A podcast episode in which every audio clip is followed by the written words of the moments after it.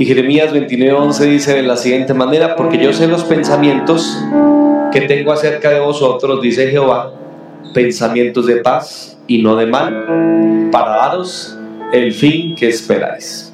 ¿Qué tal si inclinan un momento su rostro? ¿Ahí dónde está? Oramos una vez más, Señor, gracias por la bendición que nos regalas de estar aquí esta tarde, esta noche. Gracias porque hemos podido cantar alabar tu nombre, bendecirte con alegría, con gozo. Y ahora que vamos a meditar un poco en tu palabra, Señor, te quiero pedir que por favor nos bendigas a través de la misma, que realmente la palabra que hoy escuchemos sea la palabra que nos guíe durante todo este año, que en unos momentos, en unas horas va a empezar. Bendice por favor la exposición de tu palabra. Yo te lo pido en el nombre de Jesús y te doy gracias Dios. Amén y amén. Bien, mis queridos hermanos, en esta noche quiero hablar bajo el tema ¿Y tú qué piensas? Con base al versículo que acabamos de leer. Y para empezar quiero decir que eh, creo que todos nosotros de alguna manera buscamos seguridad. esa seguridad es una condición que todo ser vivo busca, lo buscan incluso los animalitos. Buscan sentirse seguros. Algunos de ellos hacen cuevas, otros se encumbran en las montañas más altas como hacen las águilas con sus nidos. Los osos hacen unas madrigueras, por lo menos algunos, algunos de ellos gigantes, para encontrar seguridad junto con sus hijos. Creo que sentirnos seguros es de esas sensaciones que todos necesitamos, ¿verdad? Necesitamos sentirnos seguros. Si pensamos en el antónimo de seguridad, pues eh, obviamente es inseguridad, pero de una forma más emocional creo que el antónimo de la seguridad es la ansiedad. Porque la ansiedad justamente es lo opuesto a sentirnos seguros. Cuando alguien se siente ansioso, se siente eh, inquieto, angustiado, agitado. Y estas son sensaciones que justamente son opuestas a la seguridad. Porque, lo repito, la condición de estar seguro pues nos llena de tranquilidad, de solaz. ¿Cierto que sí? Quizás por eso el Señor dijo que por nada estemos afanosos. Y quizás por eso el Señor en su palabra nos repite tantas veces que en Dios estamos seguros. ¿Cuántos de ustedes se sienten seguros en la mano poderosa de Dios? Pero eh, para desarrollar este pensamiento un poquito más, pues deseo entonces pensar un poco en el versículo que leímos. Qué verso más hermoso, ¿no les parece? Porque yo sé los pensamientos que tengo acerca de vosotros. Pensamientos de paz y no de mal para daros el fin que esperáis. Debo decir que definitivamente el versículo está hablando de seguridad, ¿no? No queda ansiedad ninguna si usted toma esa palabra para usted. Porque nos habla, por supuesto, de seguridad. Pero, pero para entender un poquito más eh, la fuerza de este versículo, eh, déjeme hablar un poquito del contexto y, y, del profeta que lo escribe.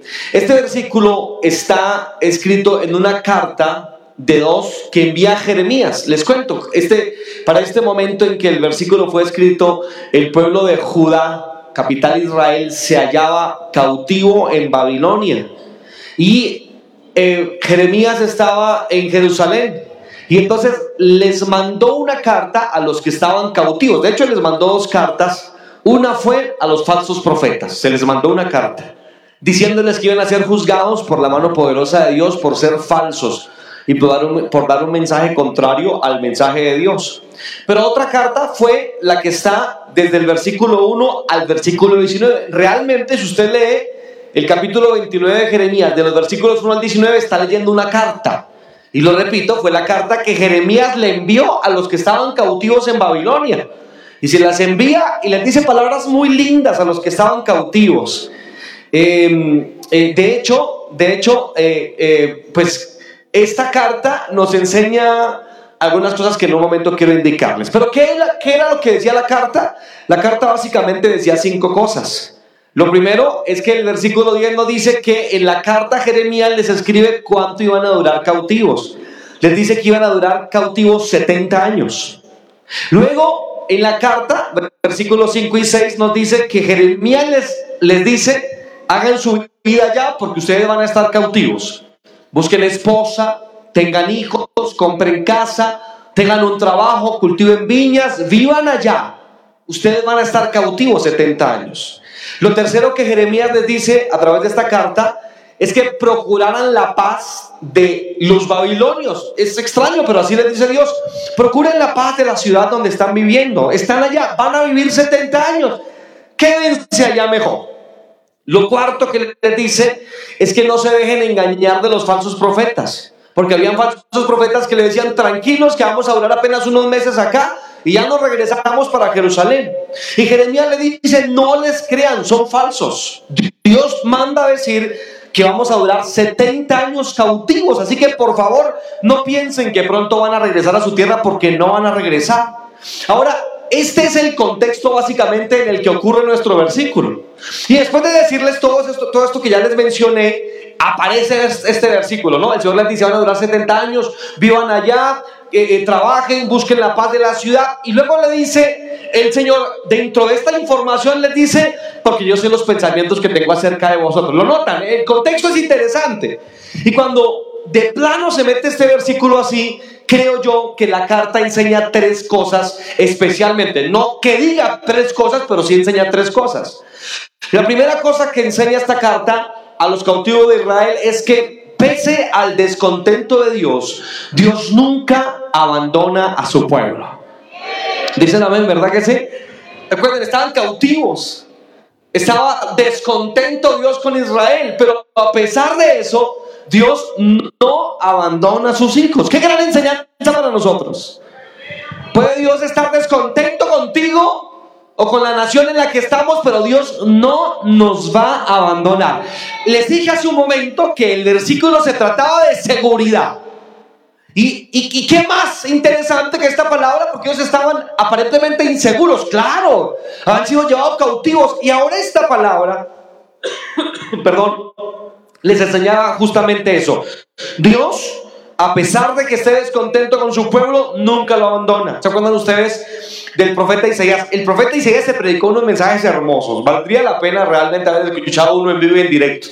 Y en algún momento Isaías predicándole a Israel le dice, inspirado por el Espíritu Santo, Ustedes, les dice, lo digo yo en, mis palabras actuales, les, dice Isaías, ustedes han visto que la madre se olvide de sus hijos, ¿se acuerdan de esta, de esta palabra, verdad? Y luego le dice Isaías, aunque la madre se olvidara de sus hijos y, y lleno del Espíritu Santo, hinchado ese profeta de la voluntad y del propósito de Dios, dice, aunque ella se olvidare, yo jamás me olvidaré de ti. Ah, qué palabra más especial, ¿verdad? Aunque esté descontento, jamás te abandonaré. Este es el Dios que tenemos, queridos hermanos. La segunda idea que me enseña estos versículos es que pese a la corrección de Dios, podemos vivir en paz. Mire, este Dios que tenemos es increíble.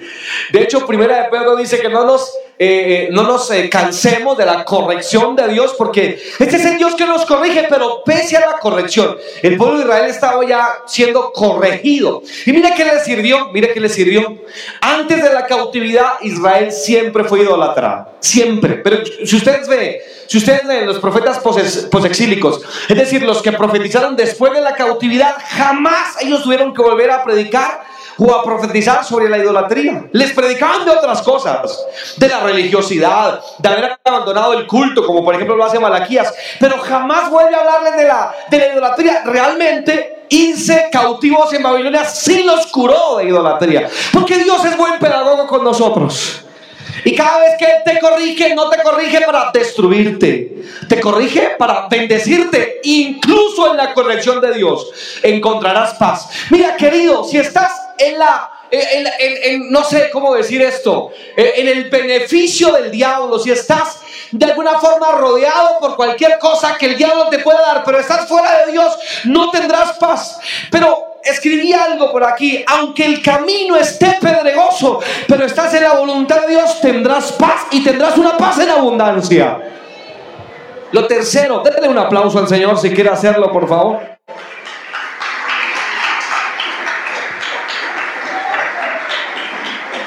La, tercera idea que creo que emana del texto es que pese a el enojo de Dios, Él sigue bendiciendo. Mira, Dios aquí en la carta se mostraba descontento, se mostraba correctivo y se mostraba enojado, de hecho. Se mostraba enojado Dios. Pero pese a eso, Dios les entregó su compañía, Dios les entregó paz y finalmente Dios los seguía bendiciendo. Porque le dice, allá en Babilonia yo no voy a bendecir, porque le dice, van a tener casas, van a casarse, van a tener viñas, es decir, van a tener mi bendición. Qué tremendo, ¿verdad que sí? Les estaba enseñando que la bendición suya no dependía de vivir en Jerusalén o de ser o de ser parte de la nación de Israel, que aunque estuvieran en otro lugar lejano con otros dioses paganos allá Dios los bendeciría. Ahí tenemos el ejemplo de Daniel. ¿Se acuerdan ustedes de Daniel? De Mesal, Abednego, nombres que le colocaron a, chicos judíos. Y allá Dios los bendice. Y Dios les estaba enseñando que la bendición de Dios es mayor que cualquier cosa. Que puede uno estar incluso en Babilonia, pero hasta allá la mano poderosa de Dios podrá bendecir a una persona y la podrá levantar. Ese es el Dios que tenemos, queridos hermanos. Aún en su corrección Dios nos bendice. Qué lindo es Él. Él se merece un aplauso en esta hermosa noche.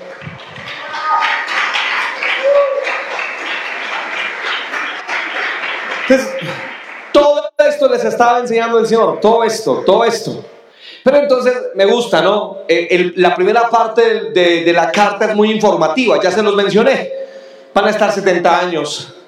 No se dejen creer de los falsos profetas que les van a decir que el año próximo van a volver a su tierra. No van a volver a su tierra todavía, no, Señor.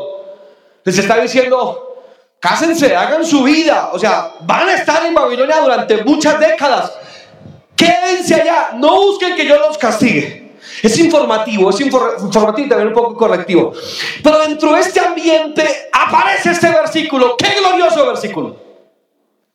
El versículo dice, eh, eh, ellos seguramente estaban diciendo, ah, Señor, porque estaban muy tristes. Algunos de sus familiares han sido asesinados. Hay un salmo que me parece muy lindo, que creo que es el Salmo 127, si no estoy mal. 127 o 128, no van a ir allá. Pero los, los israelitas estando en Babilonia, eh, eh, decían, sobre los sauces colgamos nuestras arpas. ¿Se acuerdan de este versículo? Y los de Babilonia nos pedían que cantásemos algunos cánticos de Sion. Y ellos decían, ¿y cómo vamos a cantar en tierra extraña? Que pierda mi diestra su destreza, que mi lengua se pegue a mi paladar si yo cantare al Señor eh, en tierra extraña. Notan que estaban acongojados, estaban tristes, como algunos de ustedes, hermanos venezolanos que están aquí acompañándonos, que tuvieron que salir de su, de su amada tierra. Y entonces estaban acongojados y Dios les manda esta palabra a través del profeta Jeremías en una carta.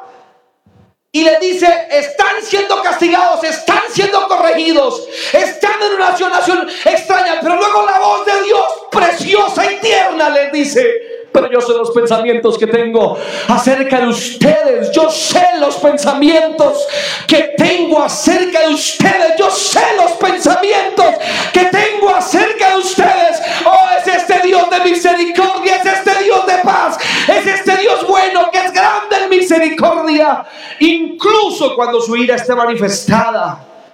Y le dice, yo, yo, yo sé los pensamientos y abre el corazón y Señor deja ver deja entrever sus sentimientos. Me gusta ver a, este Dios de esta manera. Jesús fue la mejor manifestación de este Dios que también tiene sentimientos, ¿verdad? Ese Jesús llorando por un Lázaro muerto, aunque él sabía que lo iba a levantar en unos momentos, lo iba a resucitar, pero se quebró su corazón. Este Jesús que abrazó al leproso, maloliente, este Jesús que perdonó a la prostituta. Es, este, es, este, es el mismo Dios, ¿no? Y allá está en su pueblo y deja entrever el Señor su corazón. Y le dice tres cosas en este versículo. Número uno, yo pienso en ustedes. Por favor, no, no, no pase el versículo sin pensar un momento en esto. Valga la redundancia. El Señor le dice, yo sé los pensamientos que tengo acerca de vosotros. Es decir, el Señor le dice, yo pienso en ustedes. ¿No les parece precioso eso? Yo pienso en ti. Vaga la redundancia, ¿has pensado tú que Dios piensa en ti? De hecho, Sofonías capítulo 3, versículo 17, tenemos una joya preciosa de una verdad espiritual. Y Sofonías 3, 17 dice, Jehová está en medio de ti, poderoso. Él salvará se gozará sobre ti con alegría. Callará de amor, se regocijará sobre ti con cánticos. Si piensas que, que Dios piensa en nosotros ya es extraordinario, pues te digo que Sofonías va más allá. Y Sofonías dice que Él se goza en ti con alegría, que Él calla de amor por ti, que Él se regocija por ti e incluso que Dios te canta. Sí, qué extraño, raro. Hace un momento le cantamos a Dios porque Él merece suprema alabanza. Pero tenemos a este Dios que te canta. Y, mi mente no puede pensar en otra cosa que la, relación que uno tiene con un hijo, ¿no? Eh, los que no tienen hijos, ténganlos por favor, te cambia la vida, te cambia la vida. Pero todos los que por la gracia no somos padres sabemos que, que al ver nuestros hijos nos puede ocurrir todo esto, ¿verdad? Puedes ver, ver y ustedes saben que tengo un pequeñín de, de cinco meses, entonces, y tengo otro chiquito de, de cinco años, pero especialmente el, el bebé, por, por, ser bebé, es, es impresionante lo que ocurre en nosotros y uno puede verlos, gozarse en ellos, simplemente callarse un momento para reconocerlos y admirarlos, regocijarse en ellos. Y me he encontrado vez tras vez cantándole a mi chiquitín. Eso es lo que Dios hace contigo. Quiero que por un momentico cierren los ojos, cierren los ojos por un momentico. Ahí donde estás. Y quiero decirte lo que dice Sofonías. Jehová está en medio de ti, poderoso él salvará, se gozará sobre ti con alegría, callará de amor, se regocijará sobre ti con cánticos. Oh, qué lindo nuestro Dios. La idea de que Dios piensa en nosotros a mí me parece tan hermosa. Y para ir terminando ya, Luego de decirles que piensan ellos, les dice, recuerden, ¿no? Están cautivos, están allá, están tristes, melancólicos, abandonaron su tierra, aislados, exiliados, solos, avergonzados ante todas las naciones. No quieren cantar, no tienen templo, no tienen culto. Tenían fe, pero lejos de su tierra. De todas formas, grandes pruebas tuvieron en Babilonia también. Y Dios les manda esta palabra. Le dice, oigan, a través de un mensaje que era una carta. No sé quién la leería, no sé cómo hicieron, pero Jeremías envió la palabra de Dios y le dijo, Dios piensa en ustedes. ¿Y saben qué Dios piensa? Dios piensa en dar los beneficios, no los va a destruir, no los va a aniquilar. El Dios que tú tienes es un Dios que piensa darte bien y no mal. Ese es el Dios que ustedes tienen, le dice el Señor.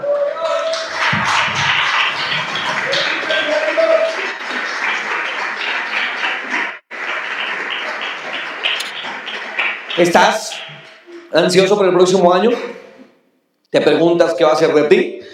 Te digo de parte del profeta Jeremías y del Señor, que yo sé los pensamientos que tengo acerca de vosotros. Son pensamientos de paz y no de mal. ¿Cuántos dicen amén a eso?